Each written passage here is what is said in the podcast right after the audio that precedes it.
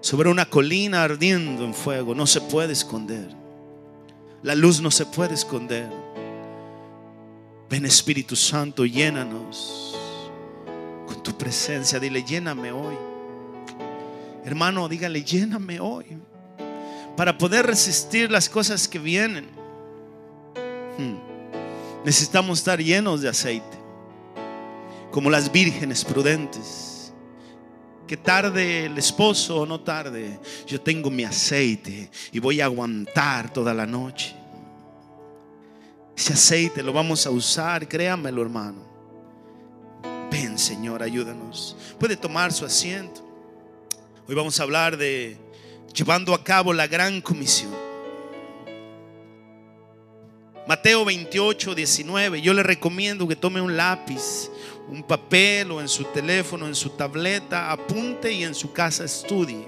Esa es la manera más adecuada de que se nos queden las cosas. Mateo 28, 19. Después que Jesús resucitó, porque Jesús resucitó, y está ante sus discípulos y les encargó lo más importante y valioso que una persona puede recibir. Ahí en 28, 19, muy famoso este verso. Jesús se acercó y les habló diciendo, métase en la escena. Toda potestad me es dada en el cielo y en la tierra. Y como toda potestad me es dada, yo soy el Todopoderoso. Por tanto, id y haced discípulos a todas las naciones, bautizándoles en el nombre del Padre, del Hijo y del Espíritu Santo. Esa es la comisión. Enseñándoles que guarden todas las cosas que les he mandado. He aquí yo estoy con ustedes todos los días hasta el fin del mundo. Amén. Jesús, dice otra versión, se acercó y le dijo a sus discípulos, ¿cuántos discípulos de Jesús hay aquí en esta noche? ¿Cuántos discípulos me están escuchando, me están viendo por internet? Entonces, por tanto, dice, se me ha dado toda autoridad en el cielo y en la tierra, por tanto, vayan y hagan discípulos a todas las naciones, bautizándoles en el nombre del Padre, del Hijo y del Espíritu Santo. Escuche bien, enseñen a los nuevos discípulos a obedecer todos los mandatos que les he dado. Y tengan por seguro que estoy con ustedes siempre, hasta el fin de los tiempos. Yo creo que sí se puede dar un aplauso al Señor, ¿no? De un aplauso. Hermano, teniendo toda autoridad, ponga bien atención. Jesús teniendo toda autoridad, siendo el jefe, siendo el Señor él está dando una orden, nos da la gran comisión, nos entrega lo más precioso que tiene. En una ocasión yo manejaba, cuando manejaba camiones, y iba por lugares, hermano, que parecían sueños. Parecía un sueño, parecía una fantasía. Montañas, árboles. Y yo, yo iba dando gloria a Dios. Decía, Dios mío, ¿cómo no creer en ti? Qué hermosa naturaleza. Y Dios me decía, me, me hablaba mi conciencia, mi espíritu. Esto no es lo más hermoso que cree. Lo más hermoso que cree son las personas, son los seres humanos, porque Dios nos ama, de tal manera nos amó, que entregó a su único hijo a morir por nosotros. Él nos entrega lo mejor que tiene. Y lo mejor son las almas. Nos da esta comisión, hermano, comisión, cometido, encargo, mandato, tarea, mensaje, orden. Comisión, hermano, quiere decir orden y capacidad de una persona, nada más y nada menos que el que tiene toda autoridad, da por escrito a otra que ejecute algún encargo o participe de alguna actividad. Jesús teniendo toda autoridad nos da esta comisión por escrito. Ahí está Mateo 28, 19. Llevar hermano, hermano, escuche bien, esta comisión implica ganar, recuperar, traer, rescatar, salvar las almas para el reino de los cielos. Eso implica la gran comisión. Llevar a cabo la gran comisión, hermano, escuche bien, es una de las formas más claras y precisas de demostrar nuestro gran amor a Dios. Señor, yo te amo y acostadote. Señor, yo te amo y no hace nada. Hermano, el llevar a cabo esto es la forma en que demostramos a Dios, ya que en el corazón de Dios, en su corazón está alcanzar y salvar a la humanidad. Dios no retarda su promesa, sino que es paciente para con nosotros, no queriendo que nadie se pierda, sino que todos procedamos al arrepentimiento. Él no quiere que ningún ser humano se pierda porque amó al mundo, porque el Hijo del Hombre vino a buscar y a salvar lo que se había perdido, y Él nos entrega esta comisión. Pero hay algunas cosas que debemos entender respecto a esta comisión. Miremos, si tiene lápiz, apunte. Número uno, es una orden. Escuche bien, es un mandato de nuestro supremo Rey y Señor. Es una orden. Vayan. Por tanto, id y hacer discípulos a todas las naciones. En el griego original quiere decir mientras vayan por el mundo. Oh, yo voy a esperar ir a África, ir a... No, mientras vaya por el mundo, haga discípulos. No es una opción. No es algo voluntario, créamelo. No es si tengo ganas o si no tengo nada más que hacer. Es la gran comisión, hermano. Esta gran comisión es una parte, escúcheme bien, que activa y mantiene vigente nuestra salvación. Hay gente que cree que recibiendo a Cristo se salvó y ya. Y yo le hago una pregunta a usted. Cruzando la frontera, cruzó y ya. Oh, ya estoy en Estados Unidos, ya estoy bien, ya estoy tranquilo, ya no me hace falta nada, ¿de verdad? ¿Cuántos dicen que sí? No es verdad. Acá, estando acá, tiene que estudiar, tiene que prepararse, tiene que trabajar. Igual, hermano, Cristo nos salvó, pero nos salvó con un propósito. Haga de cuenta que usted compró un carro antiguo, lo restaura, le invierte, hermano, eh, le, le invierte muchas cosas pasa tiempo arreglándolo, pero a la hora de la hora el carro no le sirve. No enciende, no funciona para nada. Le hago una pregunta, ¿de qué sirve todo lo que invirtió? ¿De qué sirve? De la misma manera, hermano, para nosotros, Cristo nos salvó. Piensa en esto. ¿A cuántos salvó Cristo? ¿A cuántos redimió? ¿A cuántos restauró y está restaurando? ¿A cuántos dio vida? Cuando estábamos muertos en delitos y pecados, Cristo nos dio vida. La pregunta es, ¿y para qué? ¿Para qué me salvó? ¿Para qué me restauró? ¿Para qué me sanó? ¿Para qué me dio vida? ¿Cuál es el propósito? Para llevar a cabo la gran comisión. Simple. Escuche bien, el obedecer, el hacer aquello para lo cual fuimos escogidos y llamados, por lo cual Dios nos salvó. Quiero que piensen esto. Hay un propósito en mi salvación. Dios tiene un propósito conmigo.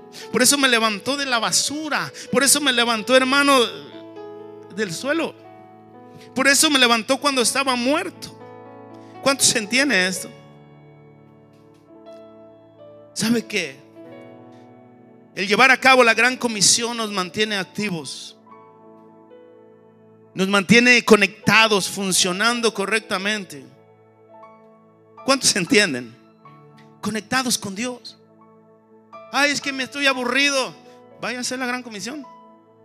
Ay, que estoy, eh, estoy angustiado, estoy deprimido. Levántese y vaya a predicar. Se le quita. ¿Cuántos entienden?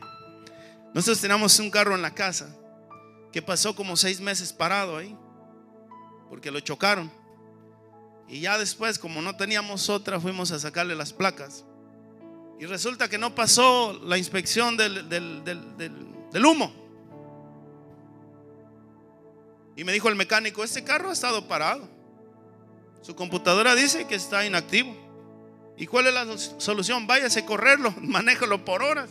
Y cuando ya esté activo lo trae y pasa el smoke. El, el humo, por los que no hablan inglés. Mire qué curioso, ¿no?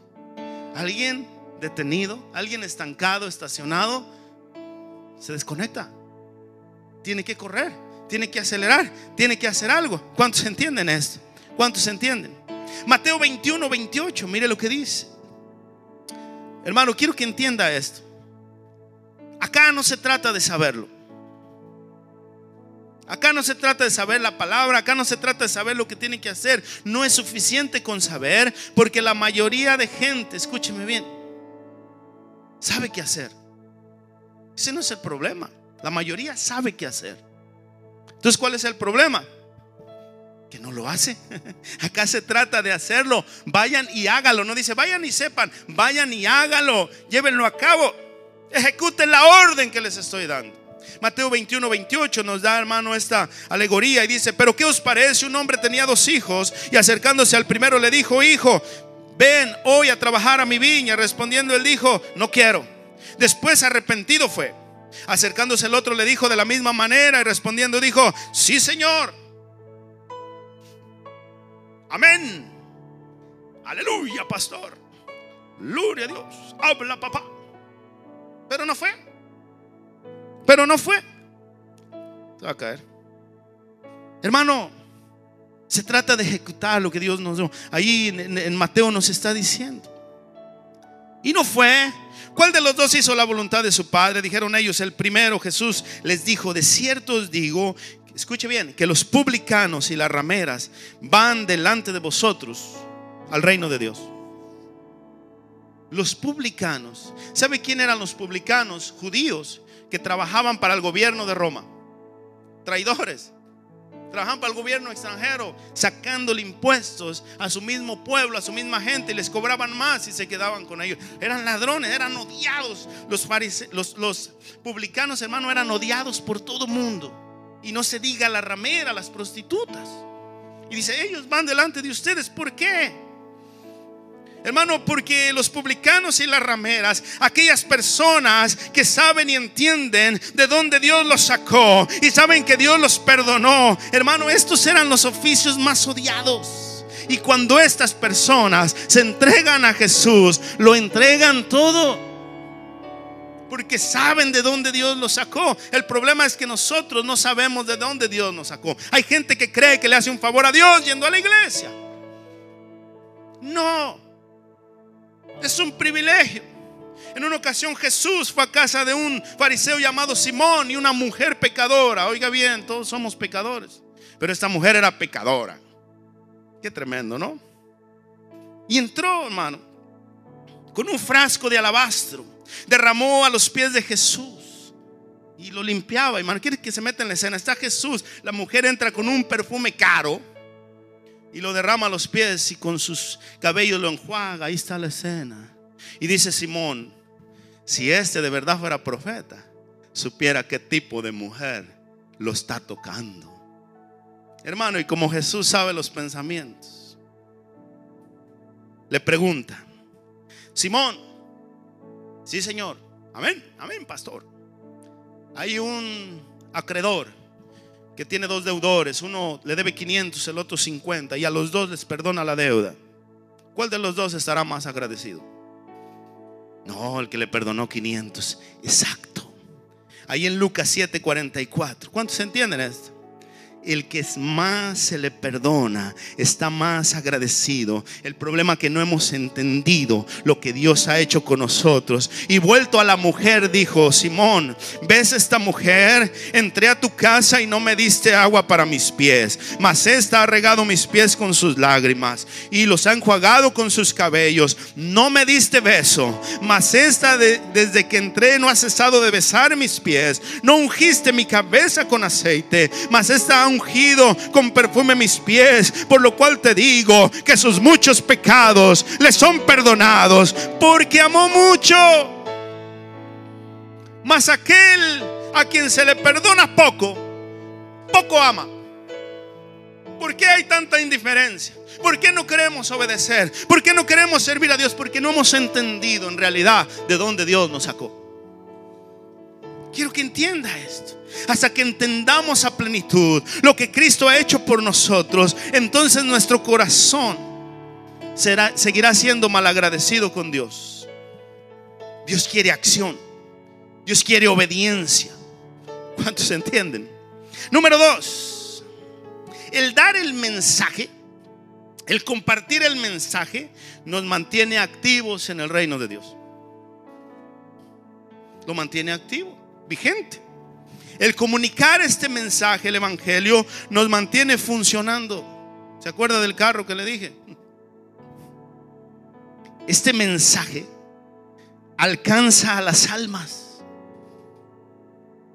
y el reino de Dios se engrandece. Le repito, el dar el mensaje alcanza las almas, las trae a Jesucristo y el reino de Dios se engrandece.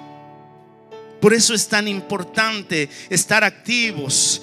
Santiago 5:20. Sepa que el que haga volver al pecador del error de su camino, salvará de muerte un alma y cubrirá multitud de pecados. ¿Cuántos se alegran? Dice otra versión, quien hace que un pecador deje de pecar, salva de la muerte al pecador. Quiero que entienda, salva de la muerte al pecador y logra que Dios le perdone sus muchos pecados. Nos mantiene activos como el agua corriendo, como el agua fluyendo, el agua estancada se pudre, apesta deje un agua estancada y crea insectos. Yo hablé con una hermana en México, no sé si me está viendo, y me dijo, acá no hay que cuidarse solo del corona, hay que cuidarse del dengue, porque la gente se está muriendo de dengue. ¿Y qué es dengue? Le dije yo, se oye como un pastel, no, ese es merengue.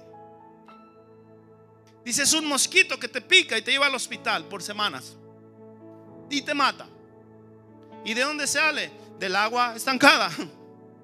¿Qué problema grande es el agua estancada? Quiero que entienda. Entonces el hablar, el dar mensaje. ¿Cuántos entienden esto? Hermano, si yo tengo un vaso con 12 onzas, ¿cuánto le puedo poner a ese vaso?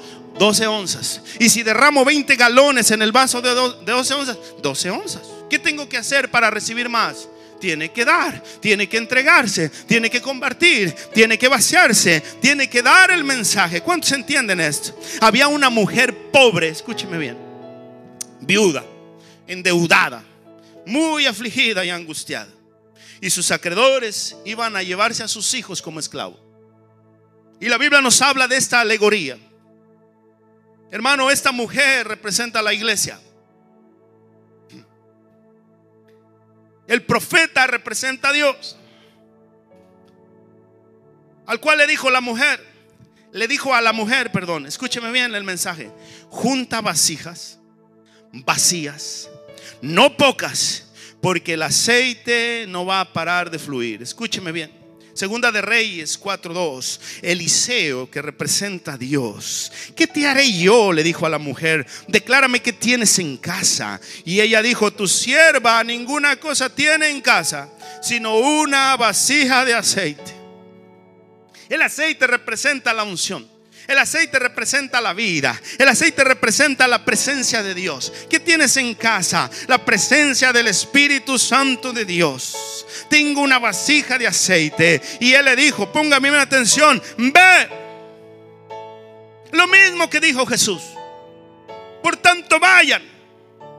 Ve y pide para ti vasijas prestadas de todos tus vecinos ve y trae vasijas a tus vecinos, a tus compañeros de escuela, a tus compañeros de trabajo, a todos los que te encuentren. Ven y tráelos, ven y tráelos. Vasijas vacías, no pocas, no te canses. Entra luego, enciérrate tú y tus hijos y echan todas las vasijas. Y cuando esté llena, pon la parte. Y se fue la mujer, cerró la puerta encerrándose ella y sus hijos. Y ellos le traían vasijas. Las mujeres, la iglesia y los hijos traían vasijas. Más, más, más, más, más, más para llenarlas de aceite.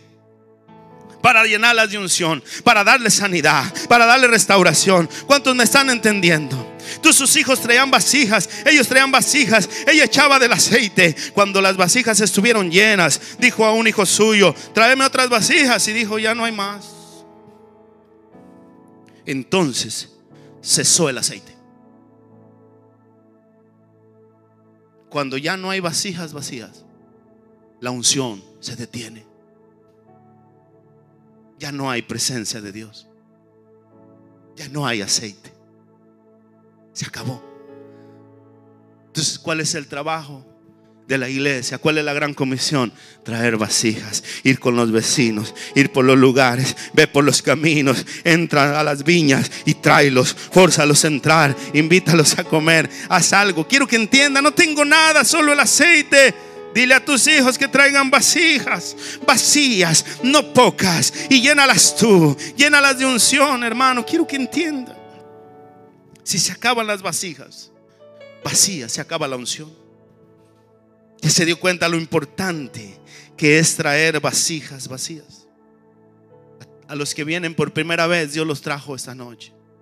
Porque Dios los quiere llenar de aceite.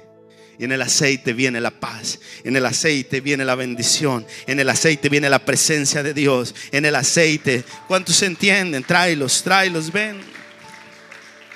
Por eso es tan importante compartir el Evangelio, dar el mensaje. Mientras nosotros seguimos compartiendo el Evangelio, seguimos hablando de Cristo, seguimos presentando el mensaje, el aceite sigue fluyendo, la presencia de Dios sigue moviéndose, Dios sigue haciendo milagros. Número tres, la salvación de las almas depende de nosotros. De usted y de mí. Ah, qué tremenda comisión. Te voy a entregar lo más valioso. Sálvalos. Una vez un, hombre estaba orando y le decía al Señor, Señor, toca las almas, Señor, toca las almas, Señor, toca las almas. Y Dios le dijo, tócalas tú. Ve y tócalas tú. Aleluya.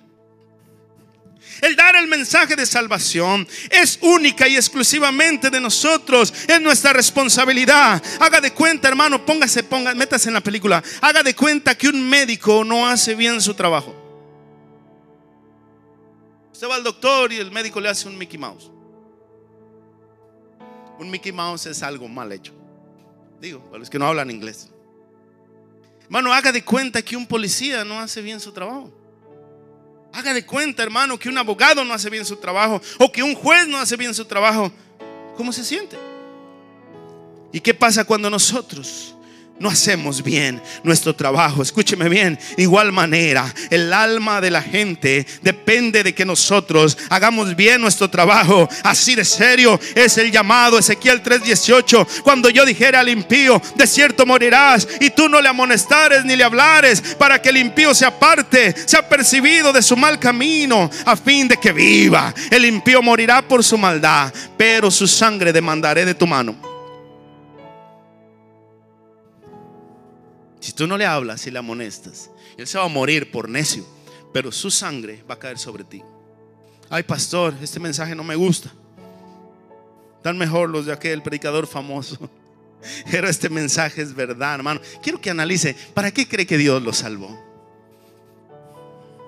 ¿Para qué cree que Dios le da su presencia? Lo, lo, salva, lo restaura, perdón. Dios quería salvar a Cornelio, el centurión, y le envió un ángel y el ángel le dijo, ve a traer a Pedro a Jope. ¿Por qué no le dio el mensaje el, ángel? Porque no es trabajo de los ángeles. Dios llamó a Felipe y lo mandó al desierto a que se encontrara con un eunuco, un ministro de finanzas de la reina Candace de Etiopía, nada más y nada menos que de Etiopía. Y va leyendo el, el eunuco y le dice, ¿entiendes? Pues ¿cómo si no me explica nadie? Y le explicó el plan. El enuco se salvó y este enuco llevó la palabra a todo África. Quiero que me entienda, no es trabajo de los ángeles, es trabajo de nosotros. Nadie más lo va a hacer. Es nuestro trabajo compartir el mensaje. Somos la iglesia de Jesucristo, somos discípulos de Cristo. Es nuestra responsabilidad. El alma de la gente depende de nosotros. Es tiempo, hermano. La gente está asustada. ¿Abra su boca. Número cuatro. Dios nos va a dar toda la provisión que necesitemos. Todo. Es que pastor no se me queda, se le va a quedar. Es que pastor no puedo, va a poder. Es que pastor, eh, eh, y ponemos miles de excusas. Hermano, debemos, escúcheme bien, la provisión va a venir llegando cuando nosotros comenzamos a poner la obra, las manos en la obra, las manos en el arado. Poco a poco Dios va a ir proveyendo. A veces esperamos que Dios nos dé. ¿Y para qué te voy a dar? En el lugar donde vivimos. ¿Dónde vive usted? Dios se va a encargar de suplir todo lo necesario para llevar a cabo esta gran comisión. Acuérdese, no es la obra suya, es la obra de Dios. La guerra no es nuestra, la guerra es de nuestro Dios. Y mi Dios pues suplirá todas vuestras necesidades conforme a sus riquezas en gloria. Hermano, en otras palabras, Dios nos va a capacitar. ¿O por qué cree que Dios nos llamó? Porque éramos capaces. Si lo vil y menospreciado del mundo escogió Dios para avergonzar a los sabios. El Espíritu Santo nos va, escúcheme bien, nos va a conceder todo lo necesario para llevar a cabo la obra de Dios, todo lo necesario para llevar a cabo esta gran comisión. Dios le dio una orden a Moisés y le dijo, hazme un tabernáculo de reunión y le dijo ciertas cosas que. Pero Moisés era pastor de ovejas, no era artesano no era herrero. Tremendo es el Señor, ¿no? El carpintero se para a la orilla del mar y le dice a los pescadores, tiren la red para aquel lado. Y Pedro, hermano, tenían una empresa de pescados. ¿Cómo el carpintero me da órdenes? Obedece. Señor, ya, ya toda la noche tratamos. Tírala otra vez.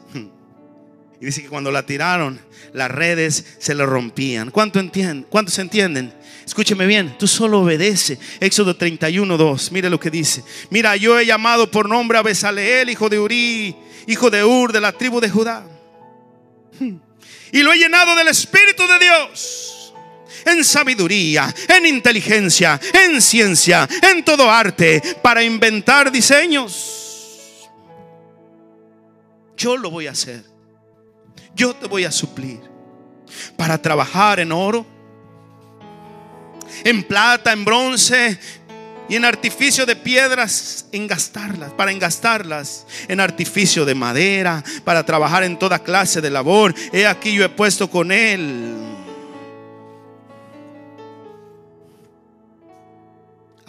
Hijo de Amisac, de la tribu de Dan. Y he puesto sabiduría en él y ánimo de todo sabio de corazón para que hagan lo que les he mandado. Escuche bien, tú solo haz lo que yo te he mandado y yo te voy a suplir.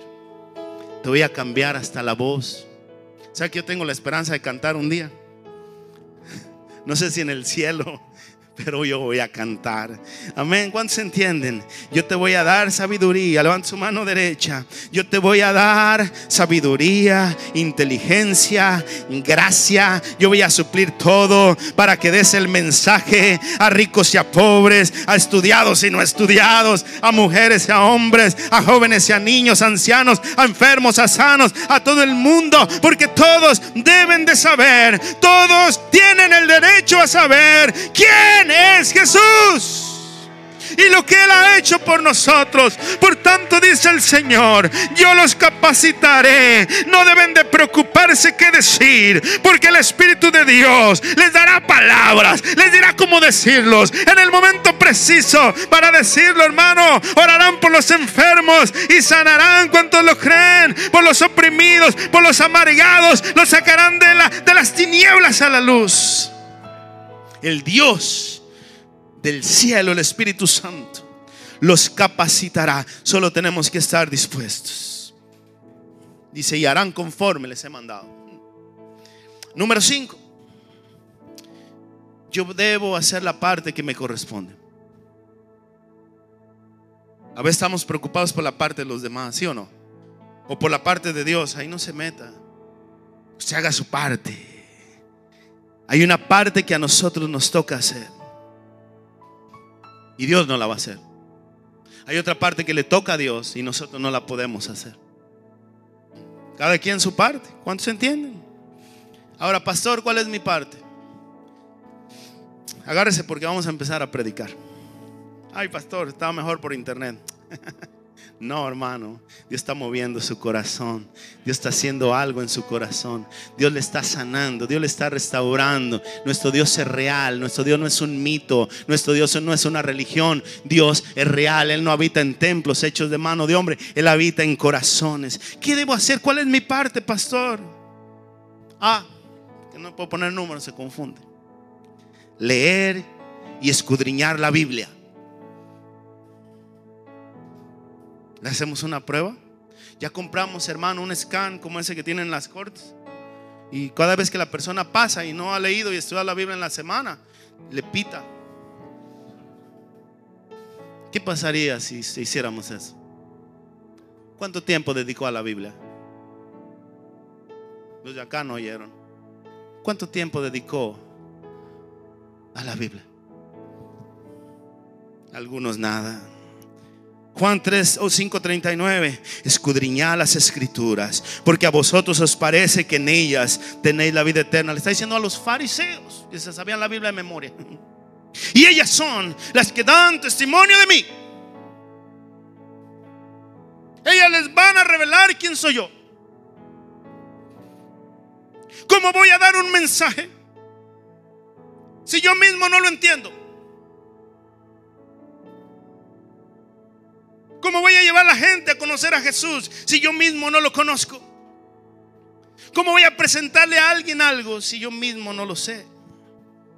Es por eso que tengo que indagar, tengo que buscar, tengo que escudriñar, tengo que entender el plan, tengo que entender el mensaje completo de salvación y vida eterna. Por eso debo dejar mi flojera. Porque por flojera no lo hacemos. ¿Cuántos entienden? Debo dejar mi desidia. Ahí al rato lo hago. En la noche cuando me voy a dormir y luego se duerme y no leyó.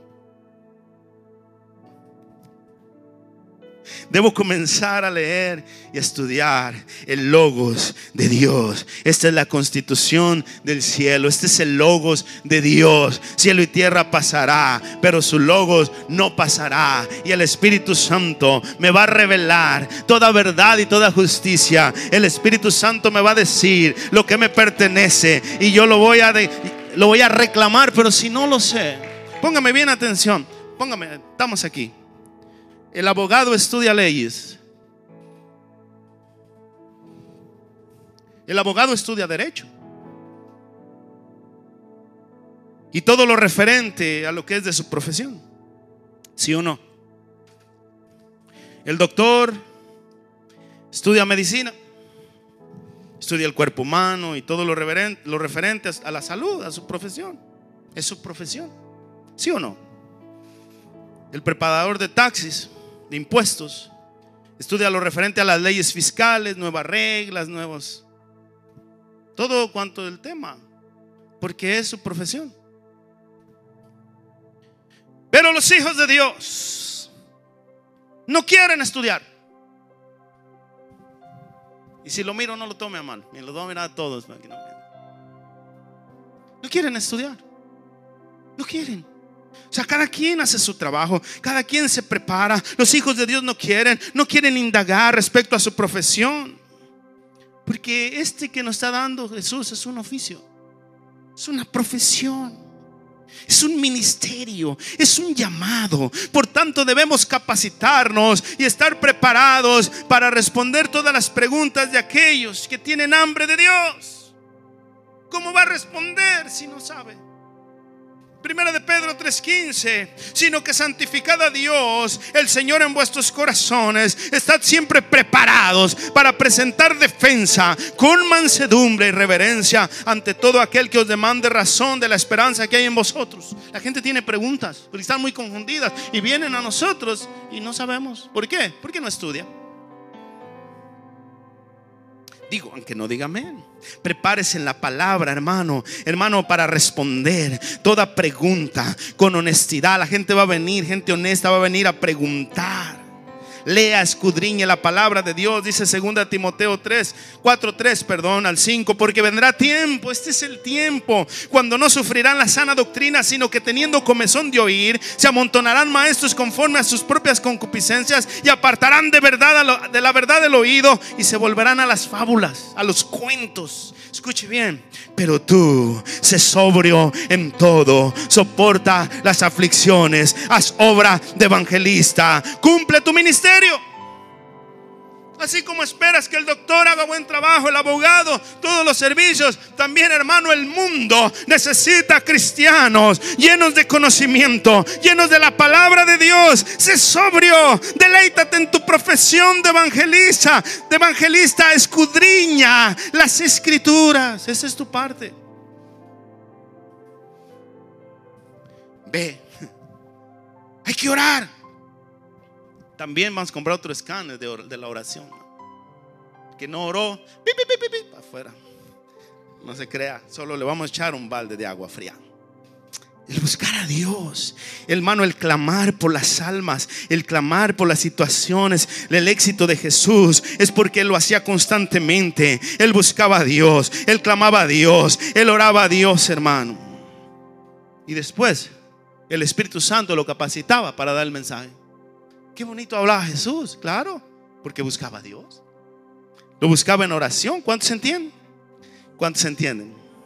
Marcos 1:32, mire qué hermoso. Cuando llegó la noche, metas en la escena. Luego que el sol se puso, le trajeron todos los que tenían enfermedades, a los endemoniados, y toda la ciudad se agolpó a la puerta y sanó a muchos que estaban enfermos de diversas enfermedades y echó fuera muchos demonios y no dejaba hablar a los demonios porque le conocían.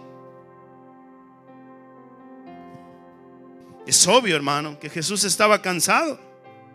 Todo el día trabajando hasta que el sol se metió. Toda la noche orando, toda la noche, hermano, ayudando. Y después de haber trabajado toda la noche, estaba agotado, pero aún sabía, escúcheme bien, aún agotado él sabía que tenía que llenarse de Dios. Y a veces nosotros no entendemos. Su tanque de gasolina está en la luz anaranjadita y piensa que va a llegar a un lugar.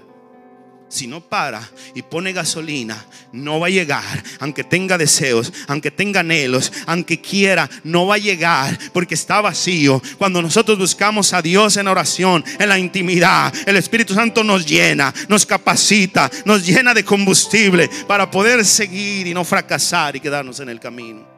Ahí en el 35, miren, levantándose muy de mañana, siendo aún muy oscuro, salió y se fue a un lugar desierto y ahí oraba. Y le buscó Simón y los que con él estaban y hallándole le dijeron, todos te buscan. Él les dijo, ah, fuerte, lleno de Dios, animado, lleno de fe, porque eso hace la presencia de Dios. Él les dijo, vámonos a los lugares vecinos para que predique también ahí. Porque para esto he venido, diga conmigo, para esto he venido. Pero tengo que buscar a Dios, aunque esté cansado. Hermano Jesús, aunque estaba cansado, primero oraba, después predicaba y liberaba y sanaba a todos. Dijo, para esto he venido. Pero comienza con la oración. ¿Cómo está su tiempo de oración? Con Dios. ¿Le contamos por minutos? ¿Al mes? A veces nada. Ay, pastor, estoy depreso. Tengo miedo. ¿Cómo está su oración? Nanush. Nada. ¿Cuál es mi parte, pastor? Sé estar atentos para oír y obedecer la voz del Espíritu Santo de Dios. Hay muchas voces, hay miles de voces. Y si usted no conoce la voz del Espíritu, la voz de Dios, se va a confundir. Tiene que estar atento. En una ocasión Pablo estaba, hermano, ansioso por ir a la ciudad de Bitinia para llevar el mensaje. Pero también Pablo estaba atento a la voz de Dios. Hechos 16, 7. Y cuando llegaron a Misia, intentaron ir a Bitinia, pero el Espíritu no se los permitió. Quiero que me escuche bien. El estar atento a la voz del Espíritu es clave, especialmente en este tiempo. Porque el Espíritu sabe los tiempos, Él conoce los corazones, Él conoce todas las cosas y Él sabe el momento exacto en que el corazón de las almas se está abriendo. Él le dice, ahora, cuando no oímos la voz del Espíritu Santo, hacemos cosas fuera de tiempo. Como un beisbolista, un bateador que viene la bola y le tira antes. Strike. Aquí está el vidrio, hermano y le tira después. Strike. Ponchado. Fracasó. Porque hay que esperar el tiempo correcto. Hay que estar atento a la voz del Espíritu Santo. ¿Cuántos se entienden? ¿Cuántos se entienden? ¿Cuántos se entienden? Es que no quieren, pastor. Les hablo y no quieren, no escuchan, me corrieron. Ya no me invitan. Y ya estamos como los discípulos, ¿no? Fueron a Samaria, Jesús los mandó a Samaria y los samaritanos dijeron, no queremos ni a su Jesús ni a ustedes, váyanse. Y llegaron y dijeron a Jesús, ¿quieres que hagamos descender fuego del cielo como lo hizo Elías y los consuma a todos? Y el Señor le dijo, ustedes no saben de qué espíritu son. El Hijo del Hombre no vino a matar gente. El Hijo del Hombre no vino a condenar gente. El Hijo del Hombre no vino a destruir. El Hijo del Hombre vino a buscar y a salvar lo que se había perdido. Pero tenemos que estar atentos a su voz. Cuando Él nos diga, habla, hable. Cuando Él les diga, ahora, ahora. Cuando Él le diga, cállate, cállese. Hay gente que no oye. Si Dios le dice, sonríe, sonríe. Del compañero de trabajo. Sonríe.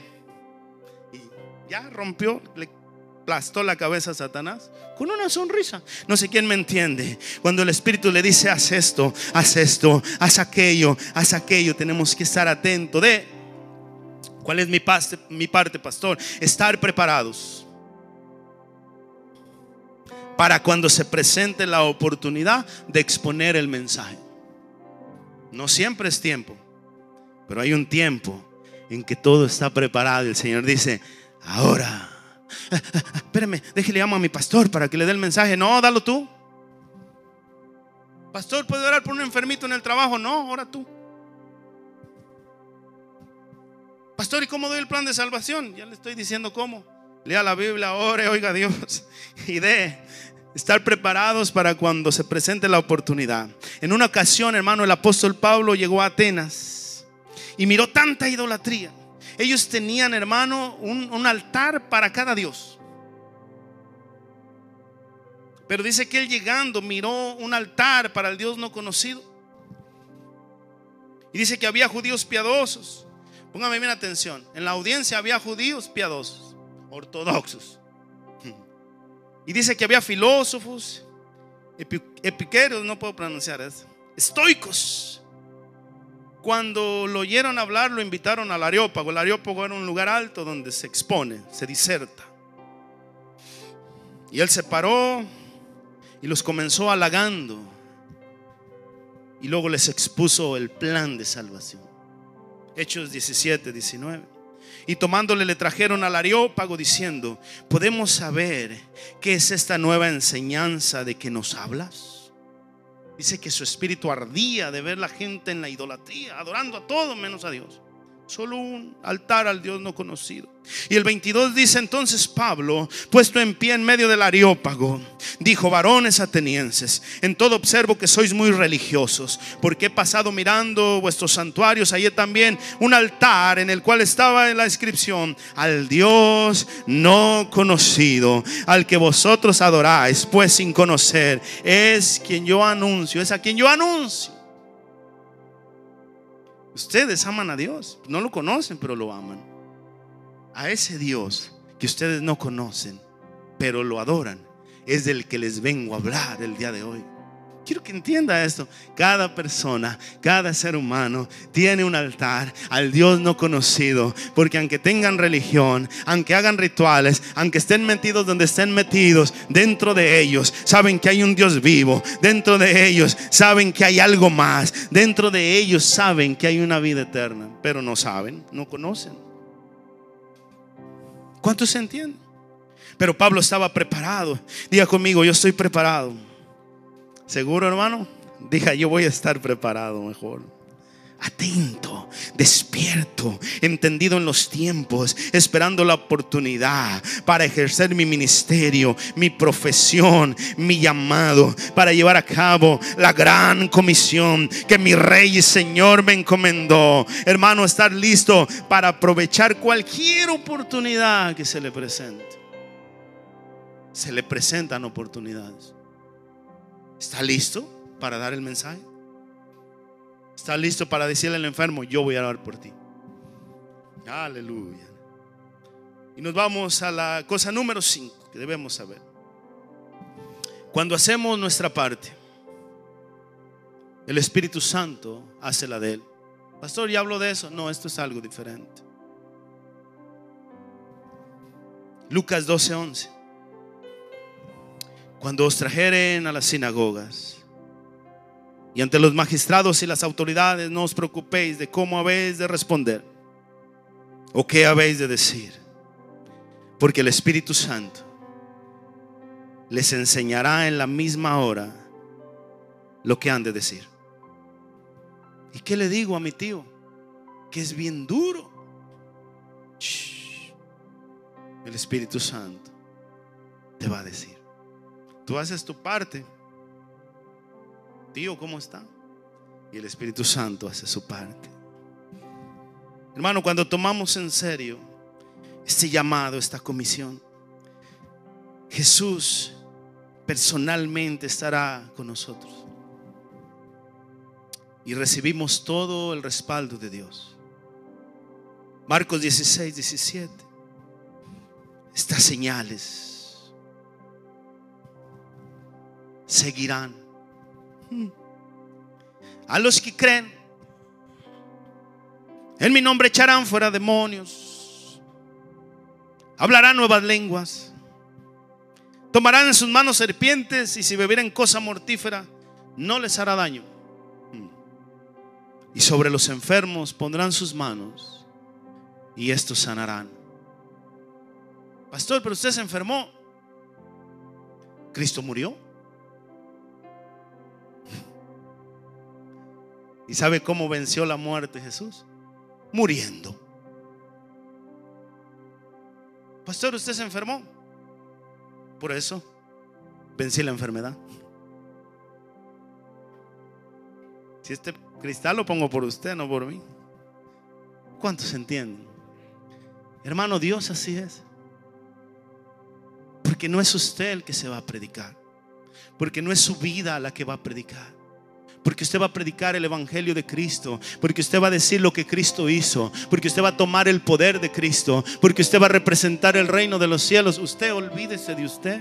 Satanás le viene y le dice, ¿cómo vas a hablar? Mira tu condición, mira estás peleando, mira esto, mira aquello. No le haga caso a Satanás, hágale caso a su rey y Señor. No importa mi condición, no importa cómo yo esté, yo voy a dar el mensaje. Quiero que entienda, Dios ya hizo su parte, Jesús ya hizo su parte, estando clavado en la cruz, dijo, consumado es. Y el Espíritu Santo está haciendo su parte, pero es a través de nosotros, de nuestra voluntad debemos estar llenos de Él.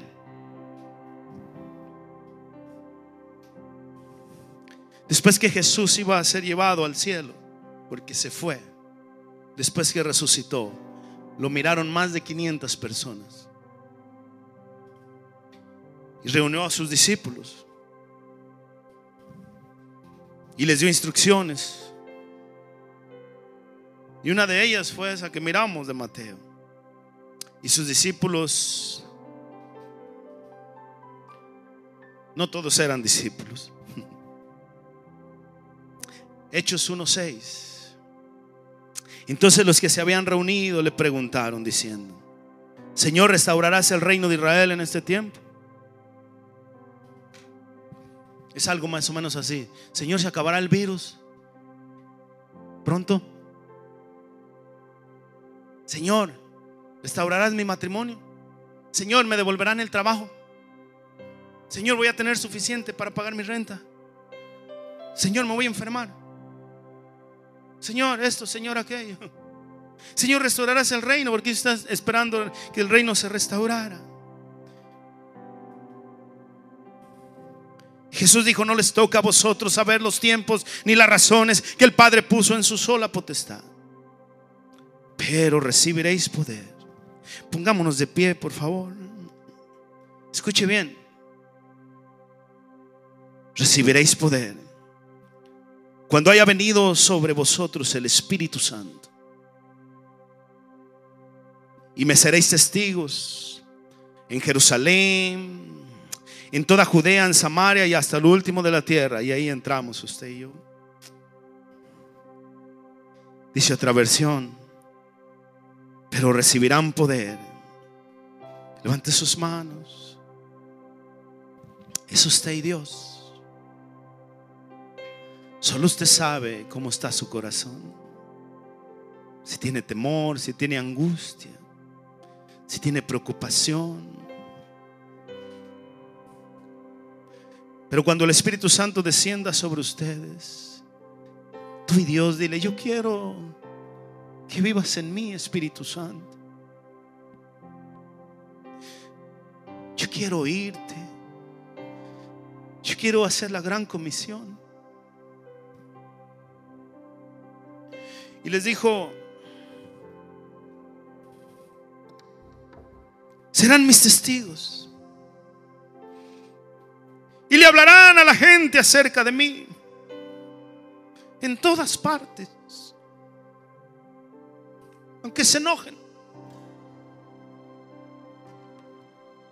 Aunque se molesten. Un día en la presencia de Dios le van a decir gracias. Gracias por perseverar. Gracias por no dejarme. Ellos están confundidos, ellos están ebrios de pecado, ellos no piensan bien. Pero usted sí. Hablarán a la gente de mí en todas partes, en Jerusalén, levante sus manos, por toda Judea, en Samaria, en Gardina, en Los Ángeles, en Hathorne, en Landell, en Torrance, en Campton. Hablarán de mí a las gentes por todas partes, allá en Wilmington, en San Pedro, en Carson, en Long Beach, en Bellflower, en Artesia, en Ingley o en Lennox.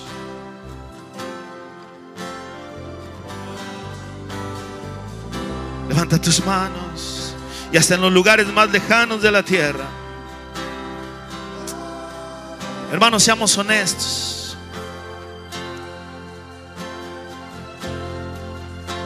¿Cuánto ha compartido este mensaje del Evangelio últimamente? ¿Cuánto tiempo? ¿A quién le ha hablado? ¿Cuántas personas han pasado por alrededor suyo?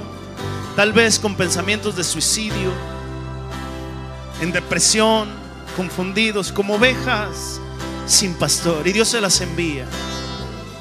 Y nosotros callamos Oh, es tiempo de levantarse, hay una gran comisión. Oh, qué hermoso. Decían de los discípulos llenos del Espíritu Santo y decían, ahora habéis llenado Jerusalén de vuestra doctrina, bendito Dios, gracias que digan eso de mí. Estos que trastornan el mundo, entero también han venido acá. Gloria a Dios. Esta semana fui a arreglar las placas de un carro a una oficina.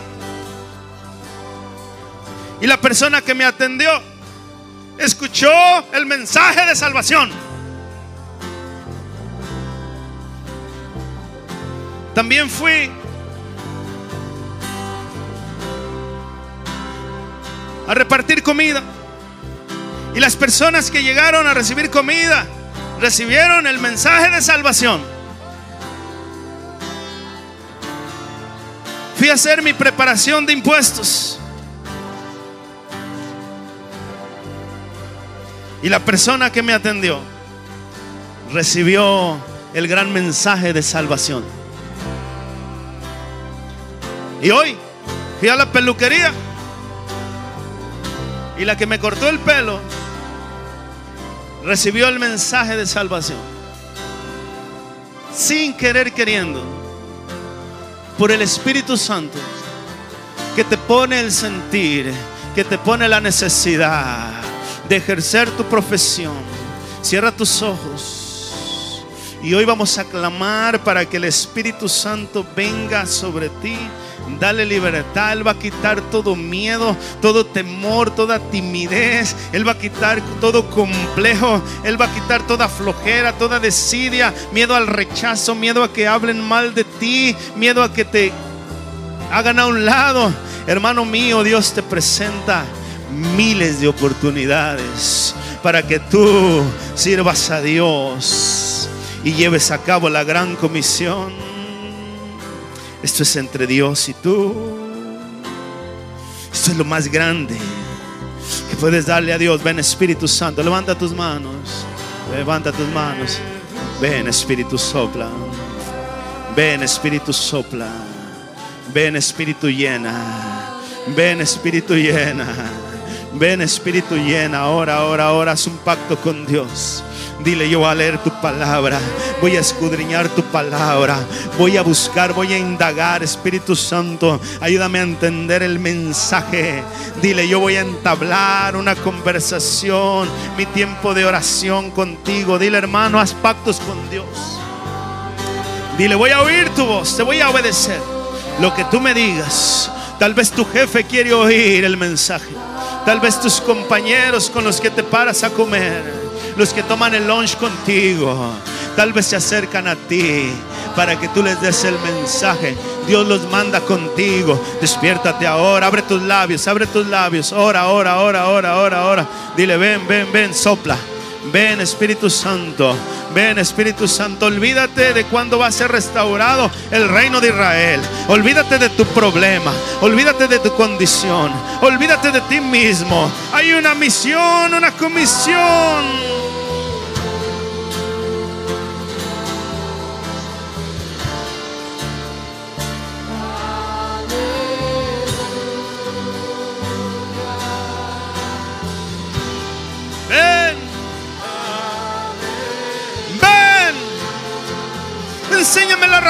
Por la cual me salvaste. Ven, Espíritu Santo. ¿Por qué me alcanzaste?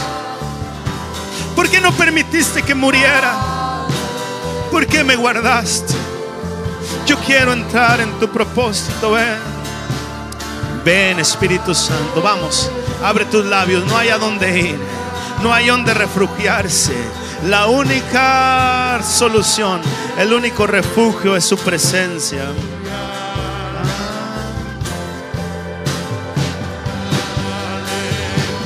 Vamos a invocar su presencia. Vamos a decirle que nos llene. Vamos a pedirle que nos llene. Vamos a pedirle, a desearlo, que nos llene porque en estos tiempos lo necesitamos. Este tiempo es especial. Este tiempo está lleno de angustia. La gente está confundida, hambrienta y sedienta. Y tú tienes a Cristo. Y tú tienes al Salvador. Y tú tienes el mensaje. Tú lo tienes. Vamos a orar. Levanta tus manos. Que al salir de este lugar, tú salgas lleno de su presencia lleno de su amor, lleno del Espíritu Santo. Vamos a cantar mientras tú cantas, aleluya, dile. Te adoramos, te adoramos Señor.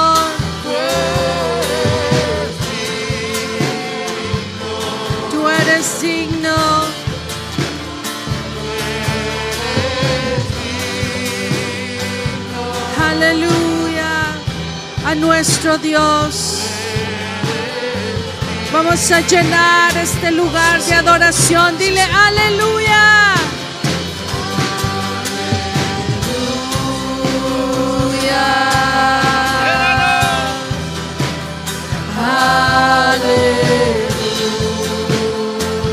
Aleluya, nuestro Dios, al que vive y reina Enciende la lámpara. por los siglos de los siglos. Llénanos, Señor, y, re- y recibiréis poder cuando haya venido sobre vosotros el Espíritu Santo y me seréis testigos. Espíritu de Dios, capacítanos. Espíritu de Dios, habla a través de nosotros. Habla, Señor. Habla a través de nuestra boca. Gracias. Empodéranos, Señor, con tu amor. Empodéranos con tu presencia, Señor. Espíritu de Dios. Oh, dile. Rompe toda maldición.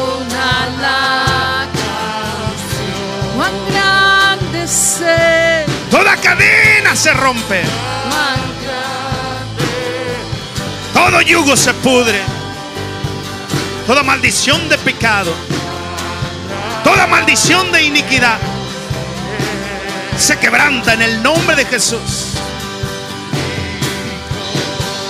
Todo vicio.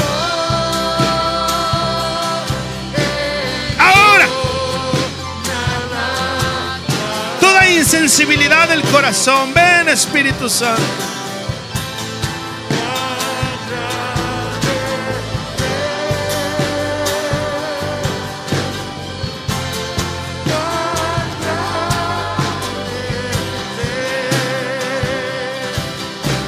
Ahora, ahora, Señor, toca, tócanos, sana y restauranos, Señor. Fortalécenos para pelear esta batalla en los últimos días, Señor. Danos esa fe que mueve montañas. Danos esa fe y esa seguridad, Señor. Sabemos que estás con nosotros. Prometiste estar con nosotros hasta el fin de los días de esta era, Señor. Danos fe y confianza, Jesús. Sí, Señor. Sí, Espíritu Santo. Abre el entendimiento a tu pueblo para entender tu palabra, para comprender el mensaje. Da gracia a cada uno. Da sabiduría, Señor, para poder exponer tu palabra con denuedo, para dar el mensaje a los que no te conocen, para representarte. Oh, danos labios de sabio para saber hablar palabras al cansado, a los afligidos, traerlos a tu luz, a los que estén en oscuridad. Señor, que las almas que pongas en nuestra mano, nosotros podamos alcanzarlas. Oh, rompe toda maldición de desidia para levantarnos a orar, a interceder, a buscarte para oír tu voz y obedecerte, para hacer nuestra parte, Señor, para creer en ti, para llevar el mensaje, Padre, para que tu palabra se cumpla, para recibir tu autoridad, para orar por los enfermos y ellos sanen, Señor, para liberar, oh bendito Espíritu Santo, levanta tu pueblo en este tiempo difícil, Señor, en este tiempo de angustia, pero tiempo de oportunidad tiempo de gloria, tiempo que tu presencia viene, tiempo de avivamiento. Ven Espíritu Santo de Dios a cada uno de nosotros. Despierta a los valientes. Despierta a los valientes por tu reino, a los atrevidos, a los que no se conforman a este siglo, a los que no se conforman a la esclavitud de Satanás sino quieren y desean estar libres para servirte, para adorarte, para darte gloria y honor.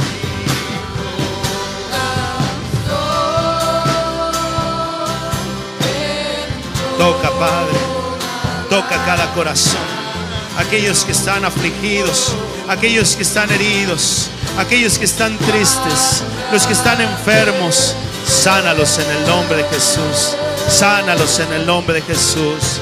Levanta tu pueblo, despierta tu pueblo. Despierta, Padre Santo. Trae, trae a tu iglesia a los que han de ser salvos aquellos que aún no te conocen, aquellos predestinados para salvación. Y levanta tu pueblo, capacítalo, adiéstralo, prepáranos para servirles, para hablarles, para que te conozcan, edificarles y llevarlos a la madurez. Levanta tu iglesia, levanta tu pueblo en estos tiempos de oscuridad. Gracias, Espíritu Santo. Gracias, Espíritu de Dios. Gracias, Señor. Saliendo de este lugar, podamos